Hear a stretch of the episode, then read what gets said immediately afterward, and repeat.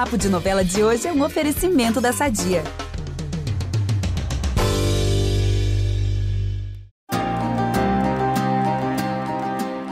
Roberto teve um fim trágico em Pantanal, mas as mortes parecem estar só começando na novela. Nos próximos capítulos, Solano perceberá as movimentações na fazenda de Tenório e irá recrutar um auxiliar para sua missão ousadíssima de liquidar toda a família Leôncio. Quem será esse bravo guerreiro? Como sempre, eu, Ícaro Martins, vou entregar tudo para vocês. Após Marcelo e Guta ficarem desconfiados, o Solano ficará mais ligado nos comentários sobre ele. Eis que Renato surgirá no quarto do matador, afirmando que sabe de toda a verdade sobre o tiro dado pelo recém-chegado a Zé Lucas e todo o plano de vingança.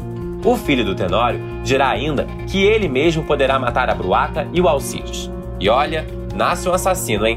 Os dois seguirão conversando e Solano vai entregar que o plano também consiste em liquidar Zé Leôncio e todos os filhos dele.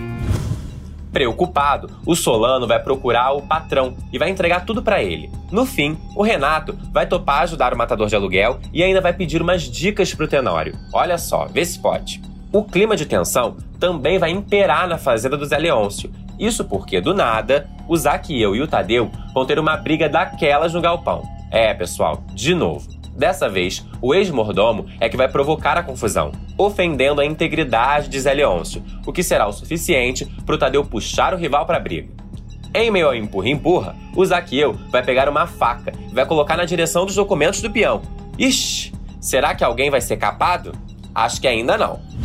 Depois dessa guerra no galpão, o Solano vai aparecer na fazenda do Rei do Gado a fim de investigar o território. Alcides, que não é bobo nem nada, vai ficar ainda mais desconfiado mas os ânimos do peão ficarão confusos com outra movimentação.